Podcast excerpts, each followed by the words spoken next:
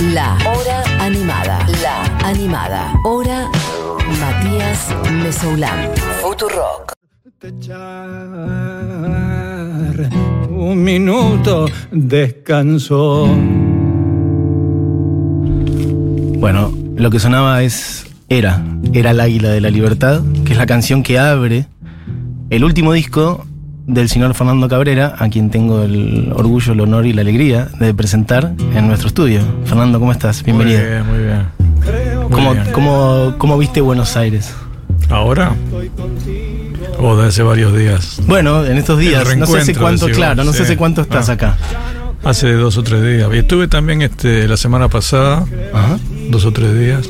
Y hace un mes. Ah, o sea, fuiste y viniste varias Brevemente, veces en este sí. último tiempo. Hace un mes tengo la- eh, el orgullo de participar en una conmemoración del disco Arto. de Sí, total. del CCK. Que lo ejecutó Loli Molina, que estuvo acá Sí. en el estudio. Exactamente. Y nos contó que sí, sí, total. No pude ir a, esa, a ese show, pero sí después lo vi, eh, porque está subido a, a YouTube, al canal de CCK. Sí, así que estuve ahí. Y bueno, y ahora en Buenos Aires la encuentro como siempre. Yo te tenía tantas ganas de venir porque hacía, yo creo que más de dos años que no, no venía. Este, me encanta la ciudad, no solo porque venga a tocar o trabajar, me, gusta Buenos Aires, ¿no? Por muchas razones. Este, así que estaba extrañando, estaba extrañando.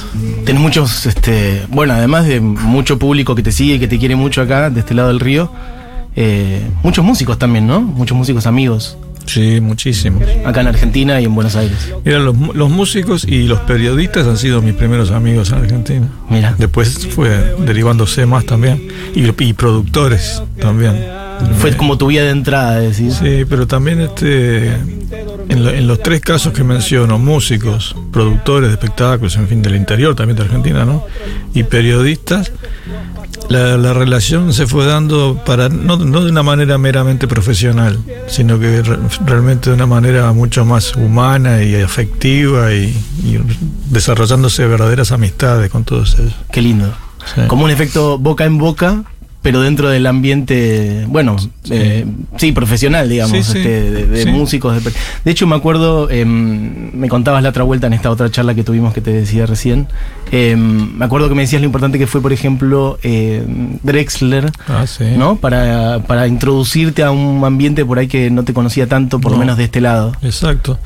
Bueno, era una, una situación que yo vivía con cierta extrañeza, ¿no? Cierta, me resultaba extraño que no que yo ya llevaba varias décadas de trabajo y no, no lograba cruzar para acá, no lograba que hubiese algún tipo de interés acá por, por traerme. Y bueno, ta, estaba resignado a esa situación. Y Jorge Drexler, de una manera que no, no sé ni cómo calificarla, inmensamente generosa y sin que nadie se lo pidiera, consciente de eso y siendo él una persona que le gusta lo que yo hago, empezó, hace años ya de esto, ¿no? Empezó a, a mencionarme, a hablar de mí cuando iban a hacer una nota, cuando conocía a un productor, entre los colegas, a pasarle mis discos. Unos, a- unos 20 años atrás, por ejemplo, sí, más o menos. no sé si tanto, pero casi. Bien. A llamarle la atención a toda esa gente sobre mí. Y fue logrando de a poco que, bueno, ese primer círculo de personas que son los que están en los medios, los que producen festivales, espectáculos, teatros, y también colegas, fue logrando Jorge que me conocieran. Entonces allí se disparó un poco la cosa. Empezó a haber colegas que cantaban mis canciones, gente que me contrataba, periodistas que me entrevistaban. Eso empezó de a poquito a moverse gracias a, a Jorge Drexler, sinceramente. ¿A qué, a qué atribuís eso que por ahí en la primera parte de tu carrera? Porque, por lo menos de afuera, no sé cómo lo ves vos, hay como un punto de inflexión en, en lo que es la relación con el público, ¿no? Por ahí, la cantidad de Sí, público, El, el vuelo que por ahí pudo tomar tu carrera en la cantidad de shows que por ahí podés dar, etcétera. Por lo menos de este lado del río, no sé, en Uruguay. Sí, sí. ¿Por qué pensás que por ahí al principio costaba que tus canciones llegaran de este lado? ¿Por una cuestión de cómo son, de cómo es tu música, de cómo funciona la industria? Y quizá un poco todo eso. Para mí siempre fue un misterio. Reconozco que por ahí, tanto mis canciones, mi, mi producto musical, mi proyecto, como mi carácter y mi personalidad, ambas cosas, me parece que no reúnen todas las condiciones como para, como para ser un artista así masivo, conocido, meterse en la industria. Porque también se requiere, por un lado se requieren canciones, me parece a mí, más sencillas o más llanas de las que yo hago. Y por el lado del carácter, aunque parezca una tontería, también es necesario a veces tener un poco de ego, un poco de ambición, saber golpear puertas, saber mostrar lo tuyo, cosa que yo carezco. Claro. Eso me parece que es un poco lo que demoró todo. Ahora, ¿qué pasa? No importa, no, no, me, no me significa para mí un, un problema eso, sino todo lo contrario, que, que cierto reconocimiento me llegue ahora, a una altura ya avanzada de mi vida. Al contrario, me parece maravilloso, porque este, también la gente que me, que me conoce ahora por primera vez no se encuentra con un principiante o con alguien que está haciendo su primer disco Sí. sino que se encuentra con alguien que ya tiene una cantidad de material, muchas canciones hechas, mucho desarrollo. Entonces este es como abrir una puertita o abrir un pequeño baúl este que está bastante lleno de cosas, ¿no? No te aburrís enseguida, me parece. ¿Sentís que ahora tenés también como una espalda mayor para por ahí, para el nivel de exposición que tenés? Si por ahí se te hubiera pasado más joven, por esto que decís del carácter. Bueno, este bienvenido, te repito, porque si me hubiera pasado más joven y hubiera tenido un cierto éxito de joven, después también hay que mantenerlo, ¿no? Claro. toda la vida. En cambio, así es al revés. Yo estuve trabajando, trabajando, trabajando con re- relativo resultado. Este, hice muchísimas cosas y me agarra ahora un poco más de reconocimiento. A esta altura es sensacional. Es sensacional. Sería lo, lo más lindo que le pasara a cualquier ser humano eso, ¿no? Sí. Que los mejores logros y las mejores cosas llegaran más adelante. Total. No al principio. Uno ya está fortalecido este, en todo punto de vista. Nada te va a marear. Exacto. Así que bueno. Te agarra más sólido, Sí. ¿no? Un vértigo que por ahí en la juventud te puede. Yo qué sé. No sé qué decirte. Uno, uno consigue ciertos logros en la juventud, como recién te decía, después es difícil mantenerlos. Mm, total. Bueno, quien dice todo esto es Fernando Cabrera, que se va a presentar en el día de mañana, miércoles 13 de julio, y el jueves 14 de julio agregaste una función. Sí. En el Teatro Astros, un teatro que estuvo cerrado bastante tiempo, es un teatro histórico de la ciudad de Buenos Aires y reabrió hace muy poquito, si no me equivoco. Tengo entendido que sí, di- disfruta ahora de una nueva administración, muy entusiasta y este, gente muy linda, que hace un poco de todo, creo que hacen teatro también, este, y espectáculos musicales. La ubicación es inmejorable, este, el tamaño, todo, está muy está ref- reformado, digamos, reciclado, o sea que las instalaciones están perfectas. Nuevas. Sí. Bien. Contanos un poco de tu disco, bueno, nuevo o el último, porque ya tiene un, un pequeño recorrido, Sí. que se llama Simple y en el cual estás eh, vos a cargo de tu voz, a cargo de la guitarra, Sí. hay un poco de piano también, alguna Sí. que otra cosa, pero sos el único instrumentista de ese disco, que es algo que varía un poco respecto de, ¿no? de por ahí tus últimos discos, que siempre estás acompañado de otra gente, etcétera. ¿Por qué fuiste, qué sentís que te pasó que fuiste hacia ahí? Bueno, en primer lugar, el disco se editó eh, físicamente también acá en Argentina gracias al sello Aqua, a quien agradezco y mando siempre un gran abrazo. Este, y el disco tenía, yo me había hecho, me había propuesto, sobre todo influido por, por los comentarios y las, las sugerencias de infinidad de, de- de conocidos míos, gente que le gusta lo mío, que toda la vida me venía diciendo, ¿cuándo vas a hacer un disco vos solo con la guitarra? Gente, Mirá. gente que me prefiere así Ajá. este, en vez de estar con la, con la banda, con el quinteto que yo tenía. Ujú. Entonces, este, después de muchos discos y después de casi 40 años de, de trabajo, dije, voy a, voy a cumplir con este pedido de esta gente, voy a hacer un disco yo solo con la guitarra. Pero bueno, luego este, que empecé el proceso de grabación, me empecé un poco a tentar Mm. de agregar en otras pistas alguna cosa para completar las canciones, sin llamar a otros músicos. Yo mismo aclaro que no soy ni pianista, ni bajista, ni percusionista, ni nada de eso. Pero cosas muy sin- sencillas, ¿viste? un grave en el piano porque quería Detalles. reforzar un, un acorde, una percusión así con un, este, un pandeiro o, o un cencerro, Sí. un bombo que me prestaron, no un bombo, una caja argentina, del norte de Argentina. Bien. Una caja chayera, digamos. Chayera, con Bien. una resonancia increíble, Hermosa. unos graves que no se puede creer. Puse un armonio que había en el estudio también, coros que hice yo mismo, entonces al final, y otras guitarras. Al final el disco no es solo guitarra y voz, pero sí estoy yo solo. ¿Y cómo fue el proceso de, de grabación de Ah, eso? bueno. ¿Te diste un tiempo para hacerlo? Entiendo que fue un tiempo largo, ¿no? Un año y algo. Un año y medio. Grabando. Bueno, el proceso me encantó. Di con, con un sistema que este, ya lo venía experimentando más o menos en el pasado, pero es ir al estudio, ponerle, pedís el estudio dos tardes seguidas, Ajá. pocas horas, ¿no? Tres, cuatro horas, que es lo máximo de concentración, o de, mejor dicho, de ultra concentración que yo puedo Puedes tener. mantener. Tres, cuatro horas. Un miércoles y un jueves, ponerle. Grabo varias cosas. Y ahí dejo pasar dos meses. Dos meses. Hasta la Ah, siguiente vez que voy. Entonces pido de vuelta dos días, dos decir cuatro horas. y así tuve un año y medio. Con una enorme paz, con una gran tranquilidad, escuchando en casa lo que había grabado, pensando la, la siguiente sesión. Qué lujo. Muy tranquilo. O sea, cada dos meses ibas tres, cuatro Sí. horas, hacías algo Sí. como algo casi clínico, ¿no? Quirúrgico. Sí, sí. Qué maravilla poder tomarse el tiempo. Un estudio, el más antiguo estudio de Montevideo. El Sondor. Mm. Precioso estudio con muchas posibilidades. Un sonidista que ya era amigo mío ya de hace muchos años. Me quedaba cerca de casa. Fue una- Un gustazo que Un te gustazo. diste. Pero entonces ese gusto te lo diste a vos, porque vos me decías al principio com- com- como que complaciste el, el deseo de otros Sí. que te pedían eso, pero en realidad también a, la- a las dos partes. a las dos partes. Dejamos contentos. Ok. Y en el show que vas a hacer mañana y pasado, Bueno, para que va a aparecer un poco de todo. Sí, voy a tocar una cantidad de canciones del, del nuevo disco simple y después un recorrido por, por todo el repertorio, ¿no? Este, y justamente para estas- estos doble- doblajes que yo hice en el estudio me Sí. va a dar una mano Diego Cotelo. Bien. Eh, quien dice todo esto es Fernando Cabrera, lo vuelvo a decir, bueno, ya están llegando muchos mensajes. Eh, Fernando, de gente que te saluda. Lo conocí a Fernando por Ana Prada, dicen por acá, bueno, cada uno tiene su vida de entrada, ¿no? Eh, me muero, querido Fernando, la primera vez que te vi en vivo yo tenía 22 años, hoy tengo 32, un tercio de mi vida contigo, gracias. Julieta dice, lo amo, fui mucho a verlo.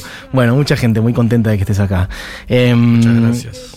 Pensaba también en cómo sentís que, que va mutando, si es que va mutando tu canción. Vos sos una persona que escribís también. Mira, tengo acá tus, poesías. veo, sí. Este.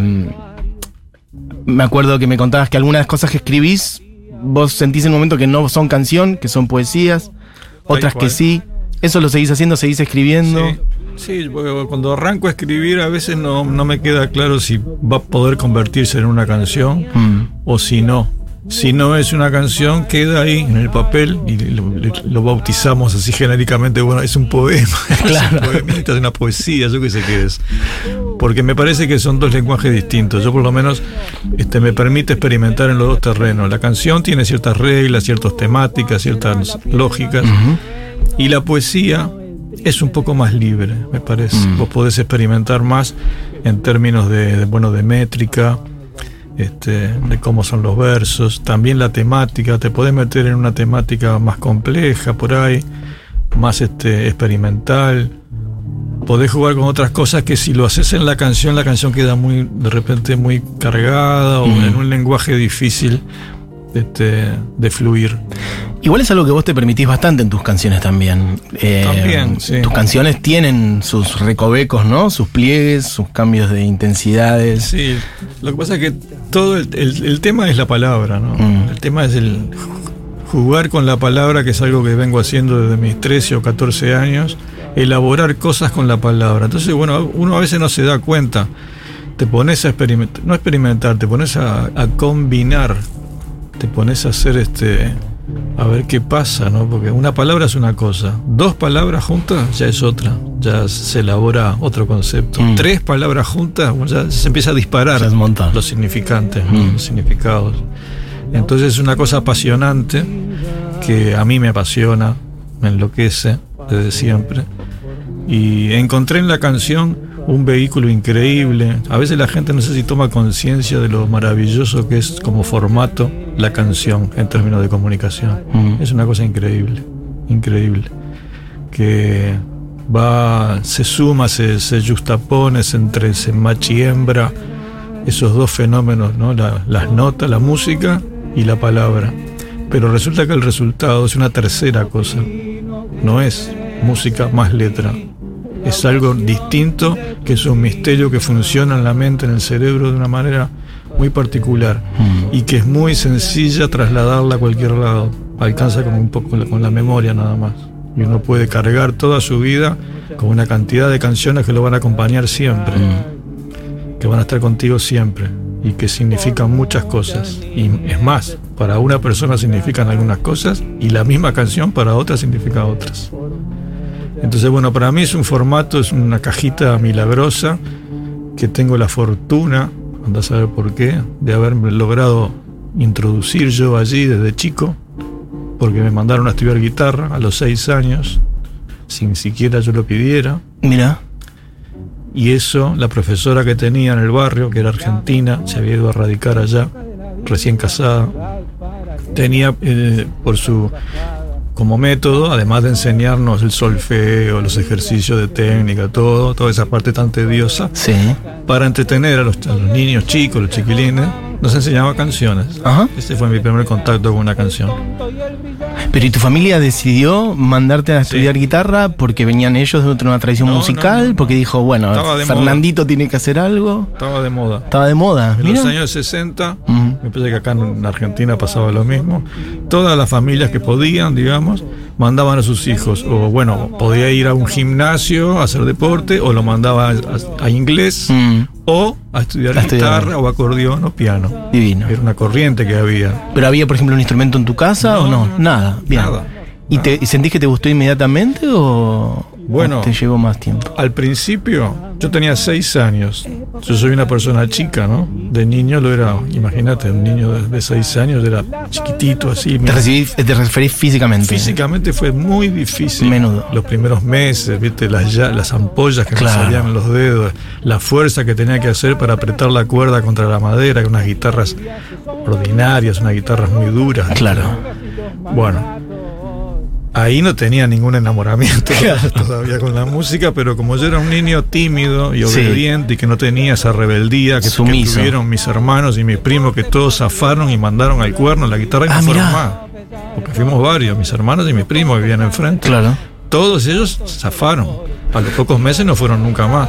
Y a mí no me daba la, no sé qué, el coraje para rebelarme y decirle a mi madre, a mi padre, no voy más, chao. Claro. No, fui, seguí yendo, seguí yendo, ¿viste? Porque era un niño obediente. Bueno, pero al final eso terminó siendo. me, me arregló la vida eso. ¿Te das cuenta? ¿Sentís que podrías haber- de- haberte dedicado a otra cosa, por ejemplo? Y seguramente me dedico a otra cosa, porque aparte toda la impronta laboral que venía de mi familia, de mis padres, de mis tíos, todo iba por otro rumbo. Mm. Era toda una cosa vinculada al mundo automotor, al transporte, al- a los autos, los Punto camiones, muerto. los taxis, punto muerto, el reparto de cosas. ¿ves? Eran gente que eran choferes Mirá. o mecánicos. ¿Pero y tenés pasión por eso? Sí. Mirá. Sí. Te, te das maña arreglando, no sé, motores No, o algo por el estilo. mirá, si hubiera seguido un poquito más a, a mi adolescencia, cuando justamente más me enamoré de la música y opté un poco por estudiar música, pero yo ahí, hasta ese momento, yo ayudaba a mi padre, estaba todo el tiempo en el taller, en el galpón, con los camiones, sabía, no sabía, lo ayudaba a mi padre a desarmar un motor, a, la- a la- a limpiar las piezas, ayudarlo luego a armar. Todo lo concerniente a un auto, bueno, desde cambiar las gomas, encargarse de, Sí. yo siempre fui, hasta cierta edad, un muchacho bastante tuerca. Mis hermanos, que somos unos cuantos varones, todos son hoy en día, uno es chapista, el otro Mirá. mecánico, el otro taxista, todos siguieron en esa disciplina. Y vos con esta sensibilidad Yo estoy muy cercano, pero bueno, el mundo automotor, te voy a decir, y el mundo de la mecánica es muy sensible también. Mira. Y se precisa el que es bueno, el buen mecánico, es como un cirujano. No es, o sea, se precisa una delicadeza en los dedos y en las manos y cómo descubrir las cosas a veces por medio del oído. Te iba a decir exactamente eso, ¿no? La cosa del. el- yo no entiendo nada del tema, pero el mecánico que escucha el motor, Escucha, ¿no? Y te dice la válvula, la tercera válvula de no sé Magia, claro. ¿Cómo hizo? Un oído absoluto del mundo de la Exacto. mecánica. Bueno, así era mi padre. Maravilloso, maravilloso. ¿Y cuándo fue sí que empezaste a componer tus primeras canciones, ese primer recorrido? 12, 13 años me empecé a dar cuenta que la música, hasta ese momento la música era ir obligado a tomar clases, Mm. tocar la guitarra en los cumpleaños, como tal. Sí, Pero a los 12 o 13 a mí me picó el bichito de, la vocación. bien. Y tenía la fortuna de ya haber aprendido algo. Tenías las herramientas. Sí. Hermoso. Y mm, me acuerdo que charlábamos la otra vez sobre, bueno, tu tiempo de trabajo con Mateo, aquel disco. Este, es una referencia ineludible hab- hablar mínimamente. Mateo es un personaje este, que acá creo que en Argentina, bueno, mismo en Uruguay, ¿no? Tuvo un reconocimiento tardío acá en, en Argentina, bueno, aún más.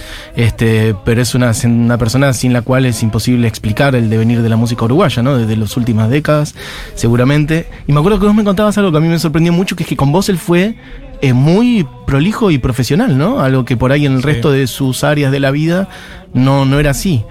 Sí, no sé por qué, nunca lo sabré. Pero él tenía una fama terrible, ¿no? De indisciplinado, de Mm. no cumplir con ningún compromiso, de llegar tarde o no llegar nunca, incluso a recitar A sus propios, claro, sí, sí. Sí. Este, pedía una guitarra prestada a un amigo y la vendía, yo qué sé, cosas así, ¿no? Entonces, el, el año y medio más o menos que tuvimos juntos nosotros, eso no, no estuvo nunca. Con vos siempre Jamás. un caballero. Era puntual, responsable, se encargaba de tareas, si había que ir, suponete, andar a la imprenta a buscar los afiches y no sé qué, pues tal cosa. Todo. Llegar en hora a las entrevistas, a las reuniones con la discográfica, a los ensayos, ni hablar. Mm.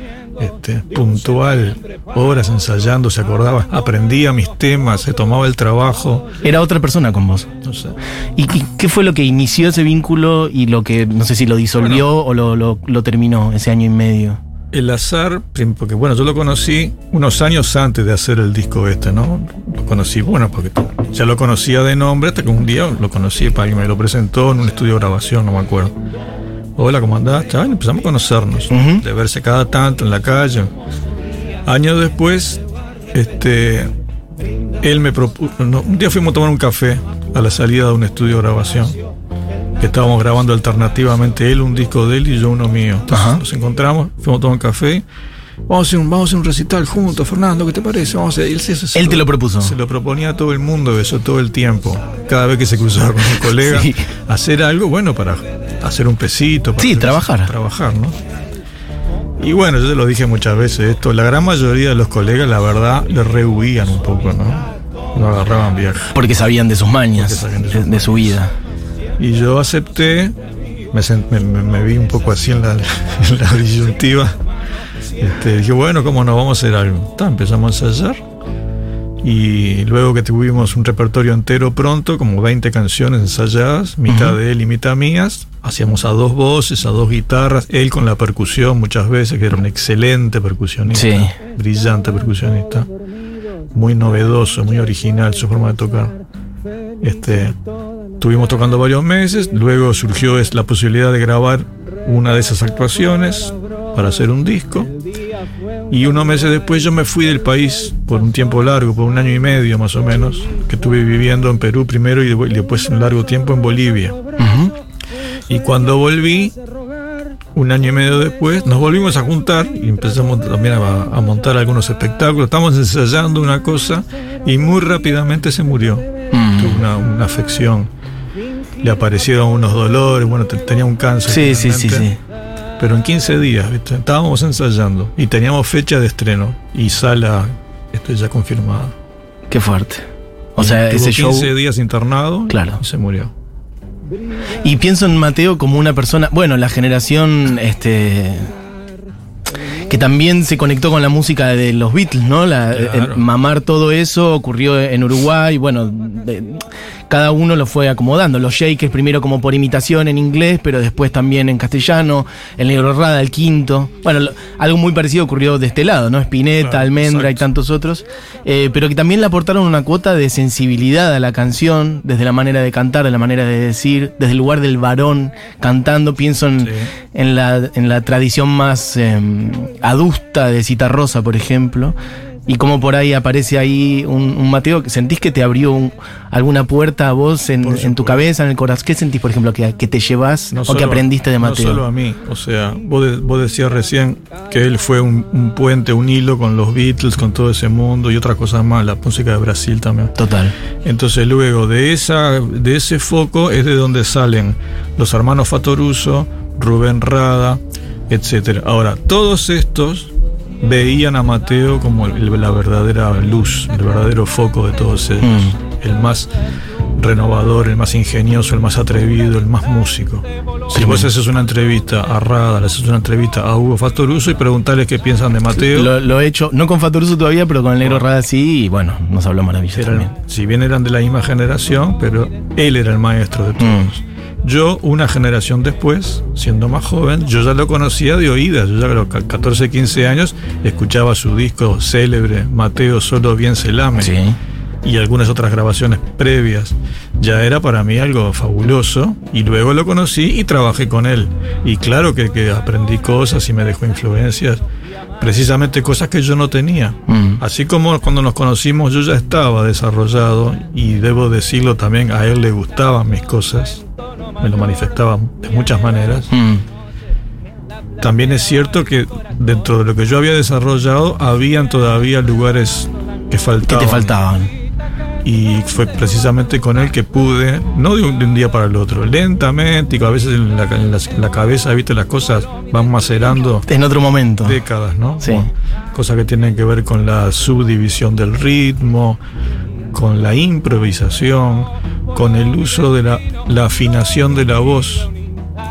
No, no cantar como si fuera el piano, viste, la tecla y la de al lado, el sostenido, y después el re y después el re sostenido, sino aplicar esa afinación propia de los bluseros, Mm. del mundo de la música de, de- de Asia Menor, de, de, otros lados. oriental Sí. que la cosa es más como glissando, más como sinusoidal. ¿viste? Ujú, Ah. sí. Hay, ton, hay, semi- hay más, más eh, Microtonos. microtonos, menos que un semitono, claro. Exactamente, Mm. tú lo has dicho perfectamente. Bueno, esas cosas y muchas, muchas más pude ver en vivo y aprender y experimentar con Eduardo Mateo. Y ahora, en este momento de tu vida, mm, no sé si es algo que puedas responder con, con claridad, porque uno no tiene por qué saberlo, pero ¿hacia dónde sentís que va tu canción o la canción en general? Antes hablabas de, de la- lo importante que es la canción, o un- lo- el- ser un cantautor en este momento, 2022, post pandemia, tantas cosas. Bueno, es muy difícil contestarte. Mm, Puedo sospechar este, hacia dónde va la canción hoy y ya otras personas lo, lo han anali- analizado y lo han dicho, hacia un lugar mucho más rítmico en donde predomina menos lo melódico y lo armónico. mm, La música tiene esas tres dimensiones, ¿verdad? Lo rítmico, la armonía, que son los acordes, la, la música vista de forma vertical, una nota abajo de la otra, y lo melódico. Este, bueno, yo creo que la melodía y la armonía han sufrido alguna transformación y en este momento está prevaleciendo lo rítmico. Lo vemos en todo este fenómeno del rap, del hip hop, de todas estas corrientes este, contemporáneas, de la canción urbana, en fin, tiene muchos nombres. Yo no soy un experto, pero obviamente escucho y me doy cuenta. Y quizá eso predomine en los próximos tiempos, en los próximos años o décadas. Y la canción como hoy la sentimos, como fue predominante, digamos, en el siglo XX y un poquito más, quizá deje de ser tan vigente. mm. Lo que no quiere decir que desaparezca, Exacto. ni mucho menos, porque Mm. ahí porque todos, vos y yo y cualquiera, seguimos escuchando a veces a Vivaldi o a Bach, y otros siguen escuchando a Gardel, y otros van a seguir escuchando a Charlie García. O sea, es que lo- la música queda y, el ser humano a veces consume cosas de varios siglos atrás, ¿verdad? O sea, todo co- convive, me parece. ¿Querés contarnos? Ya nos estamos quedando sin. ah, Ya nos pasamos, de hecho. Tengo que ir cerrando, pero te pregun- Bueno, otro día estás invitado a volver y a seguir charlando. Con mucho gusto. Me intriga que me digas, por ejemplo, algo que estés escuchando. Me hablabas recién de, de la música, de, de escuchar Vivaldi o Gardel o lo que sea. Algo que por ahí no conozcamos. Mira, así como en algún momento Drexler venía acá y recomendaba Sí. a Fernando Cabrera, por ejemplo, Bueno, no, no, darle el lugar para alguien. No estoy muy al día con lo más reciente, lo más No, no importa, por ahí algo- En Uruguay me gusta alguien que no es ninguna novedad, pero que para mí es un monstruo, que es este Martín Buscaglia. Sí, sí, absolutamente. Y Estuvo hay- acá hace muy poquito en este Hay mucha gente nueva en Uruguay haciendo canción, Es haciendo música, mucha Increíble mucha, la cantidad de músicos talentosos que hay en Uruguay. Gonzalo Denis es uno de ellos. Se hacía llamar hasta hace poco Franny Glass, ese seudónimo. Franny Glass, Ahora sí. Volvió a su nombre Mira, original Gonzalo Denis, ya tiene cuatro o cinco discos muy buenos, pero una cantidad más de gente que está en esto que hablábamos recién, en el hip hop, en el rap, Claro. en la música más contemporánea. y que lo están haciendo muy bien. Muchos y muy bien. Qué bien. Porque tuve oportunidad de ver por televisión un festival que duró dos días hace unos meses, que Ajá. la televisión pública lo pasó entero y ahí pude ver como a 40, ¿viste? Así de, de Para mí todos desconocidos, Claro. me quedé con la boca abierta. espectacular. ¿eh? Te imagino viendo eh, rap desde tu casa Sí, sí. y eh, admirando. Me quedé mirándolo dos días. Genial. Fernando, te agradezco que pases por acá. Gustazo. Te vuelvo a decir, estás invitado a venir otro día. Próxima espero que no me agarre el embotellamiento que me agarró ahora. Ahí está. Y la próxima te invito al aire si tenés ganas, que por ahí te vengas con una guitarra o algo así, siempre cuidando la voz, pero sería Bueno. un lujazo que algún día ¿Cómo no? esté por acá y cantes alguna ¿Cómo canción. no? Perfecto. Vuelvo a decir, Fernando Cabrera se presenta este miércoles 13 de julio, es decir, mañana, y el jueves, es decir, pasado mañana, a las 20.30 horas, en las dos oportunidades, en el Teatro Astros, un teatro que está en la calle Corrientes, al 746. Las entradas están a la venta en entrada 1 y en la boletería del teatro también pueden ir y conseguirlas. Entiendo que hay una que ya está, la miro a, a Marina. Bueno, las dos están ahí cerquita de agotarse, así que vayan corriendo y se llevan las últimas que quedan. Vamos a escuchar para cerrar este programa la canción, con- la otra que voy a elegido, ¿no? Estaba en otra vida. Estaba en otra vida. La canción número 2 del disco. Bueno, gracias Fernando de vuelta.